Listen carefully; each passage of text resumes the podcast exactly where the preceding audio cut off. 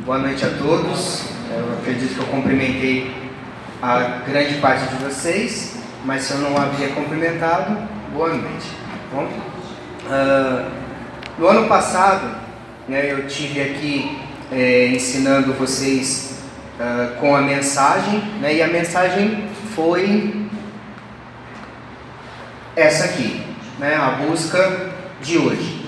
E a gente estudou sobre Isaías, né, a gente viu no livro de Isaías, né, capítulo 41, a respeito né, da, da ansiedade, do medo, da preocupação.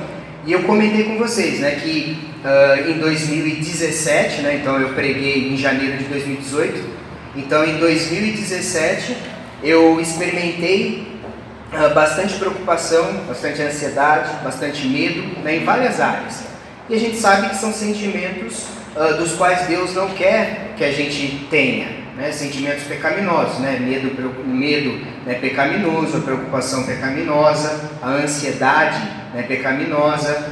E aí no começo de 2018 a gente fez essa reflexão né, a respeito uh, de como a gente pode uh, lidar com esses sentimentos. E quando a gente fala de medo, preocupação e ansiedade, os primeiros versículos que vêm na nossa mente são esses aí. Né? Então Mateus 6, 33 e 34 né, fala da gente buscar em primeiro lugar o reino de Deus e a sua justiça. A gente lembra de Filipenses 4, né? a gente lembra de Filipenses 4, 19, né? e o meu Deus, segundo a sua riqueza em glória, há de suprir em Cristo Jesus todas as nossas necessidades. A gente lembra de Filipenses 4:8 e muitas promessas de Deus nessa área, né, para as nossas vidas. De que a gente deve confiar no Senhor e esperar no Senhor. E é um fato, né, eu disse naquela ocasião, de que todos nós, né, em níveis diferentes aí, enfrentamos a tentação nesses sentimentos. Todos nós, né, seja salvos ou descrentes, enfrentamos no nosso dia a dia medos, preocupações e ansiedades. E aí eu fiz duas perguntas eu perguntei, então como né, a gente pode fazer para buscar em primeiro lugar o reino de Deus, já que a gente tem né, um, um versículo que nos diz isso. E eu também fiz uma pergunta, né, como eu posso viver tranquilo em relação ao dia de amanhã, já que a gente tem muitas coisas para fazer e que nos preocupam, né, que nos deixam preocupados. A gente pode estar aqui agora e já pensando né, no dia de amanhã, né, no trabalho que a gente tem, ou a falta de trabalho, né, a gente pode estar pensando aqui né, nas dificuldades que a gente vai enfrentar amanhã, nas dificuldades que a gente vai enfrentar a hora que nós saímos daqui. Mas é fato, e a gente já sabe, de que Deus espera que a gente confie nele. E eu concluí né, reconhecendo que é possível a gente experimentar a paz, a verdadeira paz, né, aquela paz que excede todo o entendimento, focando no nosso dia de hoje, em glorificar a Deus e melhorar as áreas que realmente são importantes. E eu listei algumas delas, né? Tem várias, né? Então a minha busca de hoje deve ser me preocupar com o meu tempo devocional com Deus, né? Então eu dei alguns exemplos. Né? Então, se o meu devocional com Deus é um devocional de 30 minutos, então eu fiz uma proposta para a gente né, no começo de 2018. Aumenta mais 15 minutos. E buscar sempre né, melhorar a nossa, o nosso relacionamento com Deus. Né? Eu preciso me preocupar em buscar hoje ser como Cristo. Eu preciso me preocupar, né, ou me ocupar de cada dia mais parecer com o Senhor Jesus, ser a semelhança do Senhor Jesus, né? ter atitudes, pensamentos né? e sentimentos que o Senhor Jesus teria. E assim por diante, né? uma identidade com Cristo, ser usado por Deus. Né? Então, na escola bíblica que o pastor Maurício nos lembrou, né? de ser discípulo e fazer discípulo. Então, eu preciso me ocupar disso. A minha ocupação, se eu quero experimentar paz, né, com Deus diante das dificuldades, eu preciso me ocupar em ser usado por Deus. ser usado por Deus no ministério, ser usado por Deus, né, como o Júlio trouxe aqui para a gente, financeiramente. E tem várias áreas das quais a gente pode e deve ser usado por Deus. Né? Se ocupar em conhecer a Deus e se ocupar em oração. E aí eu continuei, né, agora em 2018, meditando em Isaías ainda, né, lá no, no capítulo 41 e no capítulo 40. E é isso que eu quero uh, uh, refletir com vocês e meditar com vocês hoje. É o livro de Isaías, ele está dividido em três partes.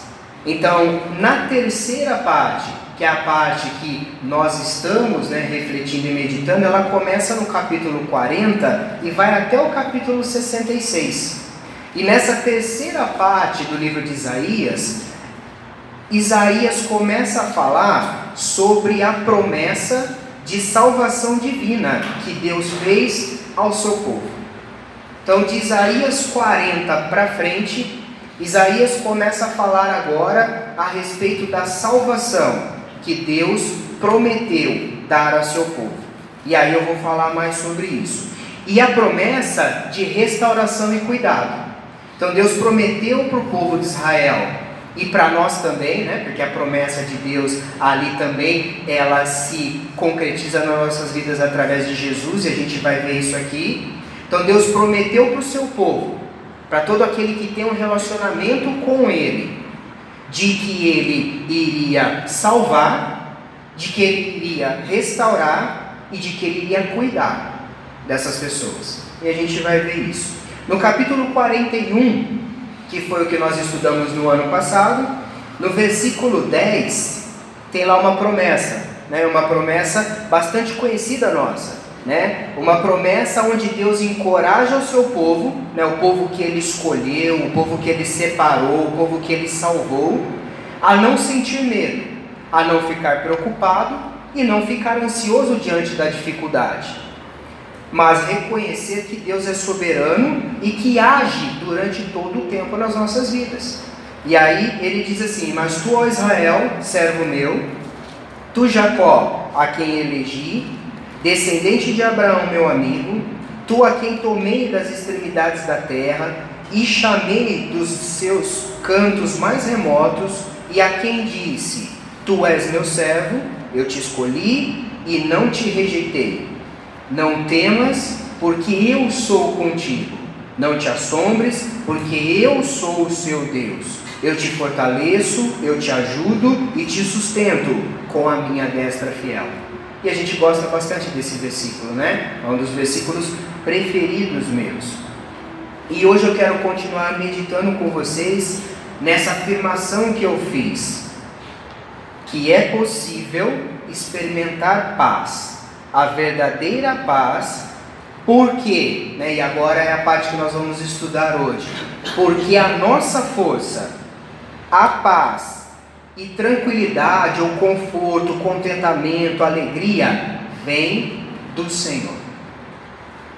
Estão baseadas e alicerçadas na pessoa do nosso Deus, no seu caráter, na sua majestade, no seu poder e na sua provisão.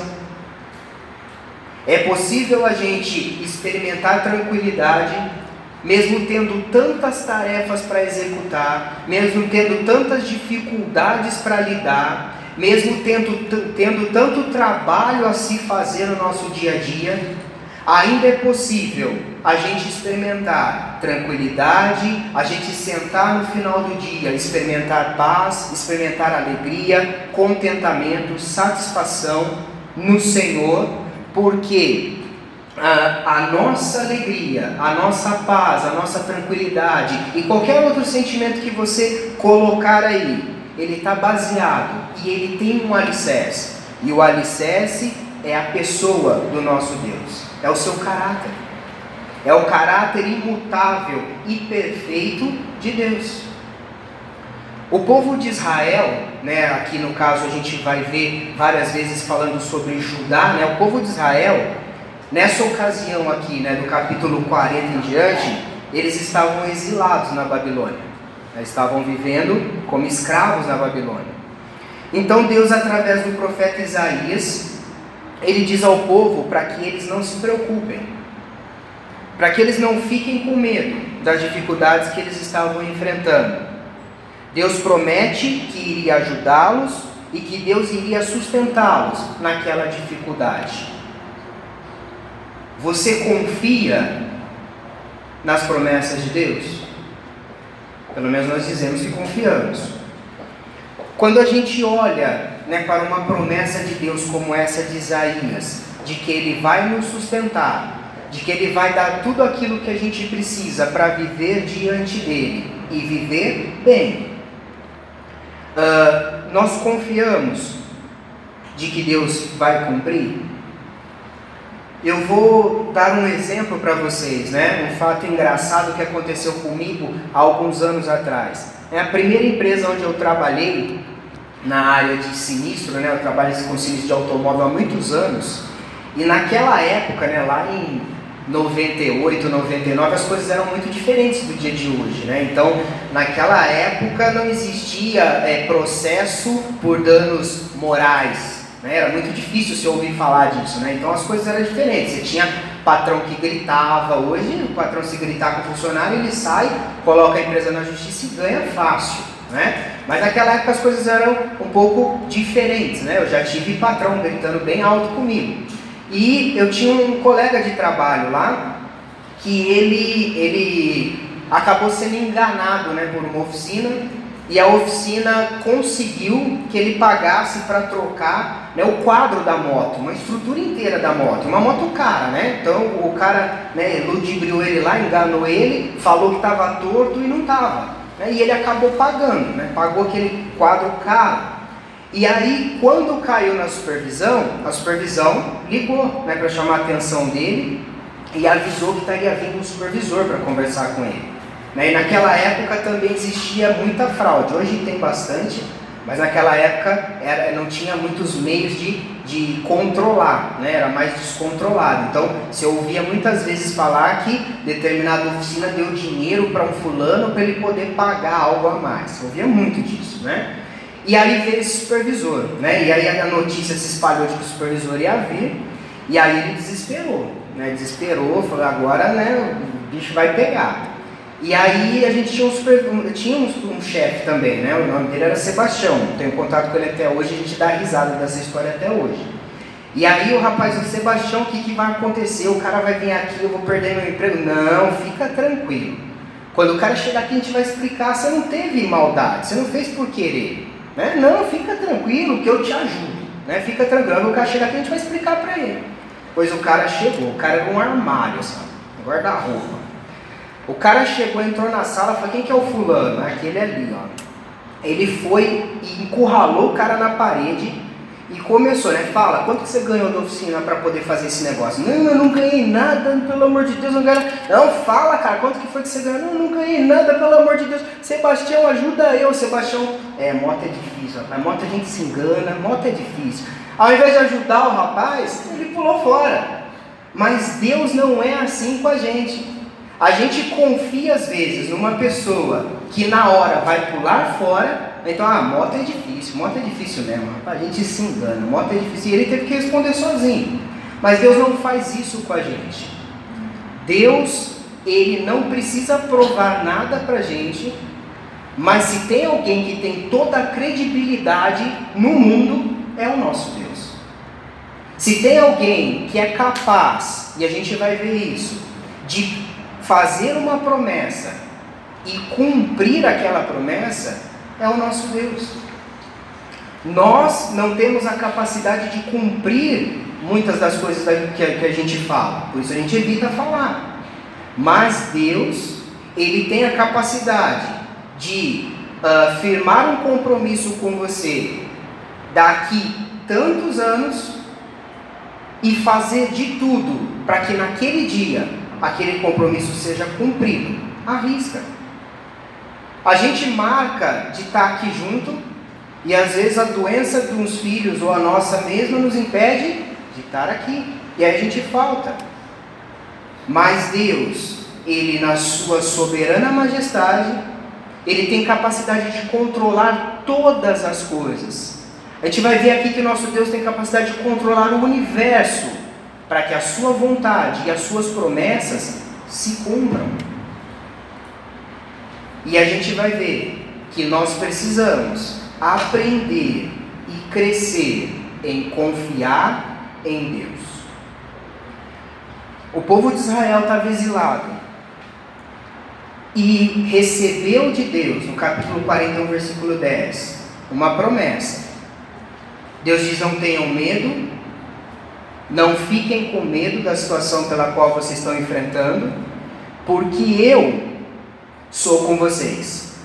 Eu vou fortalecer, vou ajudar e vou sustentar vocês. E Deus é tão maravilhoso, nosso Deus é tão é, grandioso, que um capítulo antes, antes mesmo dele fazer esse pedido e logo em seguida essa promessa para o povo de Israel e para nós também, né? Ele se apresenta para aquelas pessoas. Ele mostra para aquelas pessoas o caráter dele. Ele mostra para aquelas pessoas o quanto ele é capaz de cumprir com a promessa que ele está fazendo. Dá uma baita credibilidade, não dá? O meu amigo do trabalho lá confiou na promessa né, do nosso chefe e alguém que não tinha capacidade nenhuma para cumprir. Ele nem sabia o tamanho do guarda-roupa que ia vir, né, lá da sede para conversar. E ele fez uma promessa: fica tranquilo que eu te ajudo. Mas Deus, ele mostra o caráter dele para nós e nos dá toda a credibilidade de que ele é capaz e suficiente para cumprir com as promessas que ele faz. Ele demonstra o seu caráter, ele demonstra a sua majestade, ele demonstra o seu poder e demonstra a sua provisão. Isaías 40, do, do capítulo 40, né, do versículo 1 em diante, a gente vai por partes. A primeira parte de Isaías 40 fala assim: Consolai, consolai o meu povo, disse o vosso Deus. Falai ao coração de Jerusalém, bradai-lhe que já é findo o tempo da sua milícia que a sua iniquidade está perdoada e que já recebeu em dobro das mãos do Senhor por todos os seus pecados. Em Isaías 40, os primeiros versículos, né, Deus mostra para a gente do versículo 1 até o versículo 11, de que a vinda do Senhor para o seu povo e as promessas de restauração são uma fonte de conforto ao povo de Judá e para nós também. Em Isaías 40, no começo ali, Deus vai mostrar que a promessa que ele fez de enviar um Salvador, a promessa que ele fez de restaurar aquele povo, é uma fonte de conforto para o povo de Deus. Aqui Deus estava prometendo para o povo de Israel que enviaria um Salvador e na época, a gente sabe, né, através da história, que Ciro ele conseguiu né, trazer o povo de Israel de volta do cativeiro da Babilônia né, para Jerusalém. Mas aqui Isaías também estava profetizando e falando de um Salvador que é Jesus Cristo, o Senhor. Então Deus aqui não estava prometendo só para o povo de Israel uma salvação, mas Deus estava prometendo para nós hoje, como igrejas do Senhor Jesus, de que Ele iria enviar um Salvador, de que Ele iria restaurar o coração e a vida das pessoas que se entreguem a Jesus como Salvador, e de que Ele iria cuidar dessas pessoas. E isso deve ser uma fonte, uma baita de uma fonte de conforto para os nossos corações. Quando ele diz lá, no versículo 1, né, ele diz assim: Consolai, consolai o meu povo. A linguagem aqui, né, Deus está usando toda a sua misericórdia. O Deus compassivo, né, que cumpre a aliança, ele olha para aquele povo, ele olha para mim, olha para você e diz assim: Olha, vocês são meu povo. Vocês são propriedade minha. E isso deve ser uma fonte de conforto, de saber que o Deus que é possuidor das nossas vidas é o mesmo Deus que está dizendo: Olha, eu vou cuidar de vocês. No versículo 1, ele fala: Consolai, consolai o meu povo, diz o vosso Deus. No 2, falai ao coração de Jerusalém.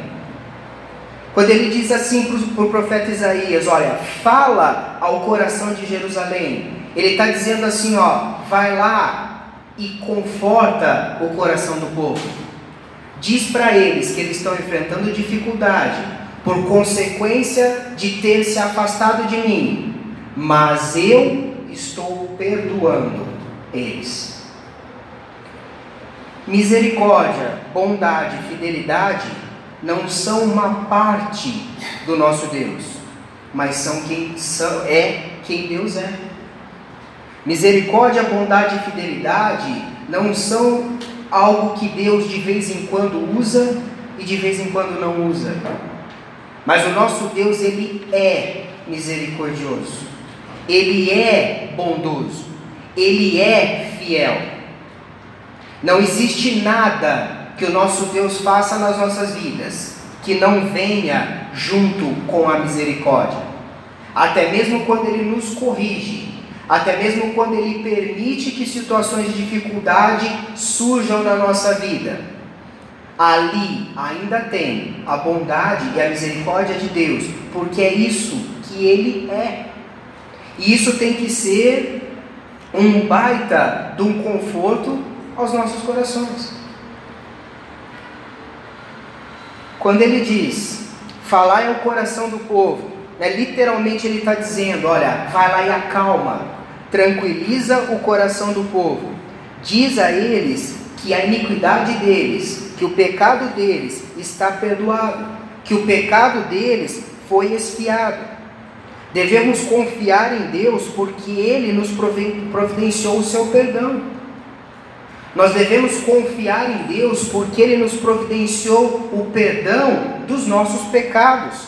Ele nos providenciou a salvação, Ele pagou a nossa dívida e nos resgatou da morte eterna. Esse é o Deus ao qual nós devemos confiar. Versículo 7 e versículo 8 Perdão, eu tenho um versículo antes que fala sobre o caráter de Deus. É Salmo 103, de 1 a 8. Diz assim o salmista: Bendize, ó minha alma, ao Senhor, e tudo o que há em mim bendiga ao seu santo nome. Bendizei, ó minha alma, ao Senhor, e não te esqueças de nenhum só de seus benefícios. Ele é quem perdoa todas as tuas iniquidades, quem sara todas as tuas enfermidades, quem da cova redime a tua vida e te coroa de graça e de misericórdia. Quem farta de bens a tua velhice, de sorte que a tua mocidade se renova como a água, como a da águia, perdão. O Senhor faz justiça e julga todos os oprimidos. Manifestou os seus caminhos a Moisés e os seus feitos aos filhos de Israel. No versículo 8: O Senhor é misericordioso e compassivo, longânimo e assaz benigno o que mostra para nós o caráter do nosso Deus. Então, quando Deus olha para você e te dá promessas, quando você olha para a palavra do Senhor e lê promessas, nós precisamos lembrar que aquele que fez aquelas promessas é o Deus que pode e é o Deus que cumpre, porque Ele é fiel. Versículo 7 e versículo 8 de Isaías. Diz assim: Seca, seca-se a erva, perdão, perdi aqui. Seca-se a erva e caem as flores, soprando nelas o hálito do Senhor. Na verdade, o povo é erva. Seca-se a erva e cai a sua flor, mas a palavra de nosso Deus permanece eternamente. O povo aqui é a erva, e mostra para gente como em si mesmo o homem ele é frágil, como em si mesmo nós somos frágeis e a nossa beleza, ela se desvanece rapidamente. Sua vida é desprovida de verdadeira dignidade e significado, mas a eterna e infalível palavra de Deus, ela concede à humanidade crente, aqueles que são salvos em Cristo Jesus, um significado. Ela concede a pessoas que em si mesmas não têm valor nenhum uma glória inderecível. É esse Deus, de um caráter perfeito assim, que está cuidando das nossas vidas. Isso deve ser para nós uma fonte de confiança nele. Versículo 11 em diante diz assim: como pastor, apacentará o seu rebanho.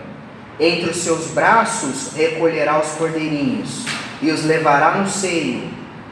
As que amamentam, ele guiará mansamente. Apacentará, recolherá, levará, guiará. Aqui faz uma perfeita descrição, explicada e vivida pelo Senhor Jesus. Não foi isso que ele fez quando esteve aqui em seu ministério?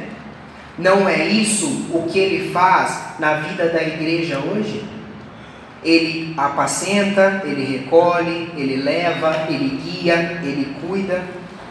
Nós precisamos confiar que a vinda do Senhor Jesus, tanto lá atrás, com a sua morte e a ressurreição, e a promessa de que Deus vai, de que Jesus, perdão, vai voltar, restaurar as nossas vidas, transformar o nosso caráter, é uma fonte de conforto, paz, alegria, contentamento, porque a nossa força está baseada no caráter do nosso Deus.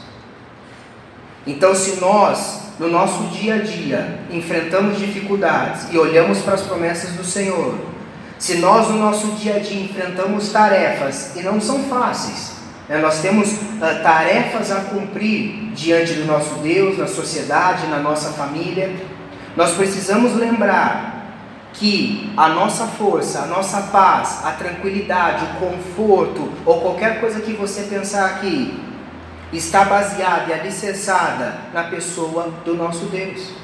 Então eu preciso olhar para as promessas de Deus e passar a confiar mais. E se você é como eu, eu posso afirmar que nós precisamos aprender a confiar mais no nosso Senhor, para que a gente possa servir ainda mais o nosso Deus. A suprema majestade de Deus sobre a criação também é uma fonte de conforto para o povo de Judá em cativeiro. E deve ser uma fonte de conforto para mim e para você. Do versículo 12 até o versículo 26, eu quero ler, apesar de ser bastante extenso, porque fala a respeito dos feitos do nosso Deus. E ninguém nunca fez e nem nunca fará como Ele. Diz assim, ó: Quem na concha de sua mão mediu as águas e tomou a medida dos céus a palmos? Deus conhece a medida das águas a palmos. Deus conhece a medida dos céus a palmos. Quem já jogou bolinha de gude aqui, né? A gente mede, né, conforme a gente vai ganhando das pessoas, a palmo, né? Então você vai, eu matei dois, três, eu vou ganhando palmos, né? Deus conhece os céus a palmos. Se nós perguntarmos para Ele a medida dos céus em palmos, em palmas, Deus sabe responder. Deus sabe responder quantas conchinhas de água na mão existem no oceano. Esse é o Deus que está dizendo assim: olha, fiquem tranquilos, eu estou cuidando da vida de vocês. Quem recolheu na terça parte de um efa o pó da terra e pesou os montes em romana e os outeiros em balança de precisão? Ele está fazendo uma pergunta aqui. Quem foi, né? Por um acaso você conhece alguém que sabe a medida da terra em que há no nosso planeta? Sabe o quanto de terra nós temos em peso no nosso planeta? Deus sabe. Quem guiou o Espírito do Senhor? Ou como seu conselheiro o ensinou? Com quem tomou ele conselho para que lhe desse compreensão? Quem o instruiu na vereda do juízo e lhe ensinou sabedoria e lhe mostrou o caminho de entendimento? Por um acaso você conhece alguém que sentou com Deus e falou assim: Olha, senta aqui agora que eu vou te ensinar algumas coisas, como a gente faz com os nossos filhos? Deus não precisa disso. Eis que as nações são consideradas por ele como um pingo que cai de um balde e como um grão de pó na balança. As ilhas são como pó fino que se levanta. Nem todo o Líbano basta para queimar, nem os seus animais para um holocausto mesmo que você queime todo o Líbano, mesmo que você pegue, está dizendo ali para o povo, todos os animais e prestem adoração a mim, ainda não é suficiente diante da grandeza desse Deus. Versículo 17: Todas as nações são perante ele como coisa que não é nada. Ele as considera menos do que nada, como um vácuo. Com quem compareis a Deus? Comparareis, perdão, a Deus? Ou que coisa semelhante confrontareis com ele? O artifício funde a imagem, e os ourives a cobrem de ouro, e cadeias de prata forja para ela. O sacerdote idólatra escolhe madeira que não se corrompe e busca um artifício perito para assentar uma imagem esculpida que não oscile. Acaso não sabeis, porventura, não ouvis, não vos tem sido anunciado desde o princípio, ou não atentaste para os fundamentos da terra? Ele está dizendo aqui: olha, por mais que alguém tente criar algo parecido com Deus, por mais que pegue uma madeira né, perfeita e jogue ali por cima né, ouro ou prata, por mais que venha o melhor dos artifícios e esculpa alguma coisa, Nada disso é comparado ao Deus que está prometendo para vocês te dar conforto. Vocês não prestaram atenção de que não existe nada que se compare a esse Deus? Não existe nada em que você possa colocar do lado de Deus e falar: olha, isso é igual a esse Deus? Não existe nada. Ele é o que está sentado sobre a redondeza da terra, cujos moradores são como gafanhotos. Ele é quem estende os céus como cortina e as desenrola como tenda para neles habitar. É ele quem reduz a nada os príncipes e torna em inutilidade os juízes da terra. Mal foram plantados e semeados, mal se arraigou na terra o seu tronco, já se secam quando um sopro passa por eles e uma tempestade os leva como palha. A quem, pois, me comparareis para que eu lhe seja igual? Diz o Santo. Levantai ao alto os olhos e vede. Quem criou essas coisas? Aquele que faz sair o seu exército de estrelas, todas bem contadas, as quais ele chama pelo nome, por ser ele grande em força e forte em poder, nenhuma só vem a faltar. Deus conhece a cada estrela do céu. Esses versículos eles apresentam uma figura incomparável do Deus criador, infinitamente grande e sábio. De acordo né, com a mitologia né, pagã, os deuses pagãos eles foram uh, gerados através de alguma coisa. Né? Todo deus pagão ele foi criado a partir de alguma matéria, alguma coisa. Mas o nosso Deus, o Deus que nos serve de conforto, que nos faz promessas todos os dias na Sua palavra, esse nosso Deus, ele sempre foi e sempre existiu eternamente. Ele não foi criado por ninguém e ele transcende acima da sua criação. Um Deus que é totalmente inacessível em sabedoria. Não tem como ninguém conhecer o que Deus conhece e saber o que Ele sabe, na perfeição que Ele sabe. Em profundidade, em pensamento, o que você imaginar. Do versículo 18 até o versículo 23, é um antes. Ele expõe, Isaías aqui expõe a idolatria deplorável das pessoas pagãs daquelas que não conhecem o Senhor. Uma imagem né, esculpida pela mão de alguém, ela mesma já declara que aquilo é algo da cabeça humana.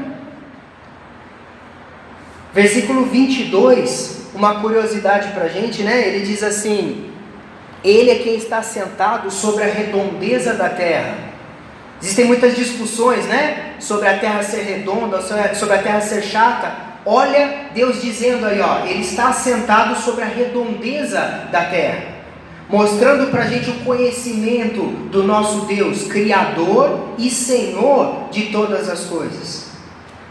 E é esse Deus que diz que está assentado à redondeza da terra e que os grandes dessa terra, e você pode pensar em qualquer um deles, sejam pessoas tementes a Deus ou não. Né? E no caso aqui né, de Isaías, né, a gente tem Nabucodonosor, né? Lembra de Nabucodonosor e dos amigos de Daniel diante de Nabucodonosor, né? Nabucodonosor era rei, né? E ele tinha o poder sobre a vida das pessoas naquela ocasião. Mas Deus mostra para Nabucodonosor através de Ananias, Misael e Azarias de que ele não é nada diante do Deus criador de todas as coisas. Então, quando Deus olha para nós e nos dá alguma promessa, ou nos dá alguma ordem na Sua palavra, saber que é esse Deus grandioso, Criador de todas as coisas, incomparável, que está falando conosco, deve servir de conforto aos nossos corações para que a gente confie cada dia mais nele. Não porque ele é merecedor da nossa confiança, mas porque nós precisamos dele. Nós precisamos de alguém com caráter perfeito para nos salvar, dia após dia, mesmo depois de nos ter salvos da condenação eterna. Nos mostrar como viver, nos mostrar o que fazer, nos mostrar com o que se importar, com o que é prioridade e não é prioridade. Nós precisamos desse Deus a grandeza dos céus estrelados é um lembrete de quão insignificante nós somos diante de Deus. E aí eu quero mostrar algo para vocês aqui. Pode ser que alguns de vocês já viram esse vídeo. Lembra de Josué? É Josué lá no capítulo 10, ele está lá guerreando, né? E diz assim, ó, então Josué falou ao Senhor no dia em que o Senhor entregou os amorreus nas mãos dos filhos de Israel. E aí Josué, orando ao Senhor, ele diz para Deus assim, olha... Só espera um pouquinho, pastor. Ele diz assim para a gente, ele diz assim para a gente não, ele diz assim para Deus. Josué diz para Deus, olha, eu preciso de um pouquinho mais de tempo para essa guerra aqui. Aí Deus olha para Josué e fala assim: Não, fica tranquilo, eu cuido do tempo. Você cuida da guerra, eu cuido do tempo. E aí, no versículo 13 diz assim: E o sol se deteve, e a lua parou, até que o povo se vingou dos seus inimigos. Não está escrito no livro dos justos? O sol, pois, se deteve no meio do céu, e não se apresentou a pôr-se, quase um dia inteiro versículo 14: não houve dia semelhante a este, nem antes e nem depois dele, tendo o Senhor assim atendido a voz de um homem, porque o Senhor peleja por Israel. Presta atenção nesse vídeo. Vou pedir para o Gustavo apagar a luz para a gente. Para ser bem sincero, Gênesis 1 até Apocalipse 22 está cheio de coisa interessante. Eu desafio a estudar Olhadinha para você ver. Tem uma delas que as pessoas chegam para mim e falam assim, rapaz, mas tem uma, essa daqui é de detonar. E a última que eu gostaria de dar para vocês. Lá no livro de Josué, capítulo 10, diz que Josué orou e o sol parou. Eu tenho alguns amigos, entre aspas, eles fazem parte da Sociedade da Terra Redonda. Um deles, uma vez, me criticou bastante com respeito a isso, falou assim, você é um daqueles caras que crê na, na Terra quadrada. Não, não creio na Terra quadrada. Claro, a Bíblia diz os quatro cantos da Terra. Então, você está falando dos quatro cantos da Terra, está falando de um cubo. Não, não é nem cubo o negócio. Terra quadrada, meu, amigo. Olha só, norte, sul, leste, oeste, são os quatro pontos cardinais. É isso que a Bíblia está falando, os quatro cantos da Terra. O norte, o sul, o leste o oeste. Ela está dizendo que a Terra é quadrada. Ela está dizendo que a Terra é cubo. Esse negócio do sol ter certo? Mas nós sabemos que a Terra que gira, esse negócio do sol parar, isso não faz sentido. A Lua, Sol, nós, aqueles planetas, escrevemos todas essas coisas como o quê? O plano de referência nosso. Nós estamos parados aqui. Então você olha e fala assim, onde é que está o sol? o sol está lá em cima. Para quem? Para você ou japonês? A gente não fala, ah, ontem eu fui lá ver o pôr do sol, rapaz, que coisa bonita, lá o pôr do sol, você vê o, o, o nascer do sol cima do Rio Bahia, dependendo do patamar de final. É, fui ver o pôr do sol, fui ver o nascer do sol, que coisa fantástica. O sol não nasce, o sol se põe. É o referencial geográfico. A Bíblia usa esse referencial geográfico. A Bíblia fala disso. Então, quando nós vamos lá para o livro de Josué, que diz que o sol parou, lembre-se então que Josué está usando o referencial geográfico da mãe está. Ele é muito interessante. Ele diz assim, que fala para o sol parar, ali em Gibeon, e a lua sobre o vale de Ajalon. Isso aí é o quarto minguante, quando o sol está lá em cima e a lua está se pondo no oeste. Então, o que é muito interessante a respeito disso, a pergunta que nós fazemos é o que parou. Essa é uma pergunta difícil de ser respondida. Por quê? Porque no universo tudo está movimentando. Você precisa ter um plano de referência que esteja totalmente parado para você dizer que parou. Lembre-se que ontem eu tratei, ontem não, na sexta-feira eu tratei um pouquinho a respeito daquilo que nós descobrimos com radiação de fundo, radiação de fundo polarizada, um pouquinho dessa questão da, do desvio das luzes das galáxias para o vermelho, que chama de redshift, toda essa mudança, isso aí mostra que parece que nós estamos assim, estamos com círculos de galáxias ao nosso redor. A que tem é o universo tem um centro, inclusive o pessoal já tem calculado isso, mostrando que as coisas estão em volta. E por incrível que pareça, nós estamos muito próximos desse centro, extremamente próximos. Agora, olha que coisa fantástica quando você olha de uma outra ótica esse negócio. Vamos pensar da seguinte forma: o universo está todo em movimento, tudo aí está girando. Nós estamos aqui parados? Não, nós estamos girando. Terra está girando. Se você colocar um observador do lado de fora da Terra, ele estiveria passando assim numa velocidade altíssima. Aqui em Porto Alegre está quase 1.500 km por hora. Imaginou se Deus dava freada? 1.500 km por hora, aproximadamente. Equador, quase 1.700 km por hora. Você está vendo o povo girando muito rápido. Eu cheguei à conclusão que por isso tem tanta gente contra no planeta. Está virando muito rápido, só que eu me envolvo. Nós estamos aqui lá de fora, observador vendo, você passa girando. Pergunta, por que está parado? Se você pegar esse observador, tirá-lo da órbita próxima da Terra e colocar bem mais lá em cima do Sol e der aí um telescópio muito possante, ele ia ver você girando a mais ou menos 1.500 km por hora, ou seja, a Terra, o seu equador girando a 1.700 km por hora, e a Terra girando em volta do Sol, se deslocando em volta do Sol, aproximadamente 115.200 km por hora. São 32 km por segundo, aproximadamente.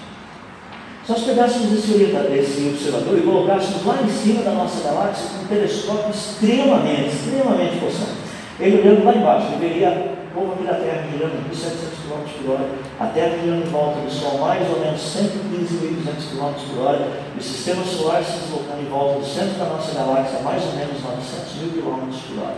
Pergunta, que pariu. Por que está parado aqui? Porque para saber o que parou, tem que ser alguém que esteja num plano de referência inerte, para ele poder dizer, parou. Senão não dá para saber. As pessoas falam, não, o que parou foi o Sol, foi a Terra parou. Porque a Terra está girando, de repente a Terra para, daí se o Sol fica parado, aí é a Lua. Então não foi a Terra. Que parou. Esse problema é aquele que nós temos que tratar quando você está parado, lá no ônibus, lá na estação rodoviária, pronto para sair, e está o seu ônibus aqui e tem um ônibus aqui do lado. Os dois estão com o motor ligado. De repente, um dos ônibus começa a andar. Qual? O seu ou outro? Você não sabe qual. A menos que você olhe para uma parede, uma porta, uma árvore, um chão, alguma coisa esteja perfeitamente parada, aí você sabe qual dos dois está Vamos olhar um pouquinho universo. Aqui vocês têm o sistema egocêntrico. Meio difícil ver pela luminosidade, mas aqui você tem o Sol no centro, essas bolinhas em volta aqui são os planetas, tá? Mercúrio, Vênus, Terra, Marte, Júpiter, Saturno, que a gente colocou ali até o grande. Então, estão girando em volta. Estou usando para isso as equações de Kepler, como também as equações, a equação de gravidade de Newton. Então, fica só girando o sistema. O sistema é heliocêntrico, ponto de referência do Sol.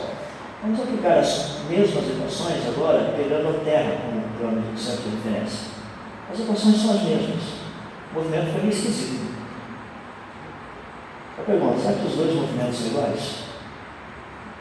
Então vejamos se os dois movimentos são iguais. Porque eu peguei a Terra como centro de referência uh, e o outro peguei o Sol. Vamos colocar os dois lado a lado.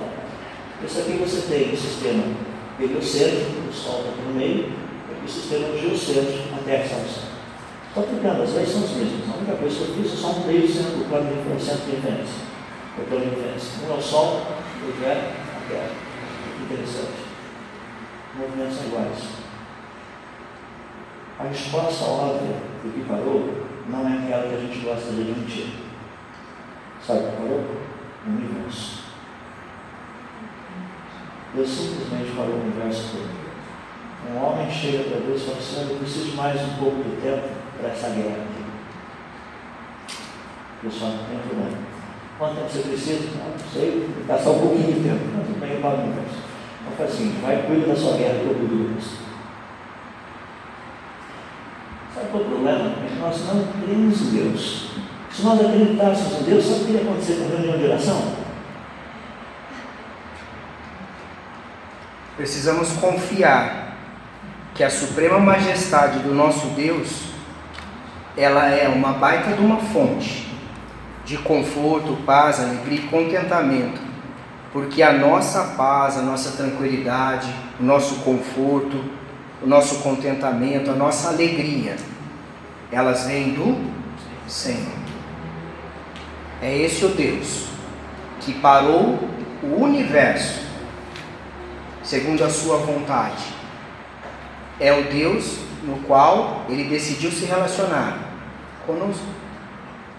Deus não precisava de nós para nada, Deus não precisava de nós para tarefa nenhuma, mas na sua soberana vontade, misericórdia, bondade, benignidade, longanimidade e o que você lembrar, Deus decidiu usar as nossas vidas como igreja, coletivamente e individualmente, para sermos ferramentas na sua vontade.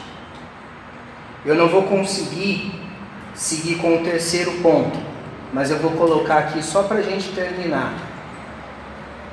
Então, a vinda do Senhor Jesus, a primeira e quando ele voltar, as promessas que ele fez para nós, de que ele vai restaurar a nossa vida, que ele vai nos transformar, são uma fonte de conforto para a nossa igreja. E nós precisamos aprender a confiar no Senhor. Então eu comecei 2018 lembrando que eu precisava confiar mais no Senhor, viver menos preocupado, menos ansioso, menos com medo e colocar a minha confiança no Senhor. E nós já começamos, né? Para alguns ainda não, né? As coisas começam depois do carnaval. Mas nós começamos 2019 e se Deus permitir que a gente conclua 2019, né, que Ele não volte, que a gente aprenda a confiar no Senhor para cumprir aquilo que a gente precisa cumprir para Ele. As tarefas que nós temos, as ordens que Deus tem para nós, para vivermos como igreja e para alcançar os não salvos lá fora. Que a gente possa se lembrar isso, sirva de encorajamento para nós. A suprema majestade de Deus sobre a criação é uma fonte de conforto para os salvos em Cristo Jesus. E o terceiro ponto que eu não vou desenvolver hoje, a provisão divina de força inesgotável àqueles que nele esperam é uma fonte de conforto para que a gente possa servir cada dia mais ao Senhor. Eu vou ler, como eu não, não desenvolvi o terceiro ponto, eu vou só ler o versículo. Diz assim, de Isaías 40. Onde eu pus? Está aqui. Não, não está. Está sim. Levantai ao alto os olhos e vede. Quem criou essas coisas? Aquele que faz sair o seu exército de estrelas, todas bem contadas, as quais. Não, eu estou errado aqui.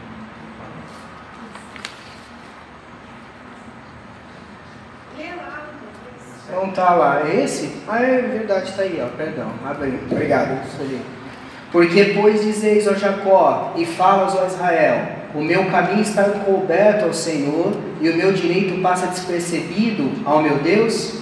Não sabes, não, ouvi, não ouvistes que o eterno Deus, o Senhor, o Criador dos, do, do fins da terra, nem se cansa, nem se fadiga, não se pode esquadrinhar o seu entendimento Faz forte ao cansado e multiplica as forças ao que não tem nenhum vigor. Os jovens se cansam e se fadigam, e os moços de exaustos caem, mas os que esperam no Senhor renovam as suas forças, sobem com asas como águias, correm e não se cansam, caminham e não se fadigam. Ele está dizendo ali para gente que o nosso Deus, ele não se cansa em momento nenhum. Ele não deixa de fazer aquilo que ele precisa fazer porque hoje ele está cansado. Esse é o Deus que se decidiu se relacionar conosco. Tá bom? Eu vou terminar por aqui. Se a gente tiver uma outra oportunidade, eu falo sobre esse terceiro ponto. Vamos orar? Querido Deus, eu quero agradecer ao Senhor, porque o Senhor, mesmo sendo infinitamente grande, soberano sobre todas as coisas, criador de todas as coisas, inclusive das nossas vidas. O Deus que é de eternidade a eternidade, Deus. Aquele que é conhecedor de todas as coisas e soberano, Deus. Que cuida de cada detalhe da sua criação com as suas próprias mãos que não descansa, não se cansa, não se fadiga em fazer aquilo que precisa fazer segundo a tua vontade. É o Deus que decidiu se relacionar conosco, nos salvar, restaurar as nossas vidas, nos dar um novo coração, uma nova vida, uma vida com perspectiva agora na qual a gente não tinha antes de te conhecer.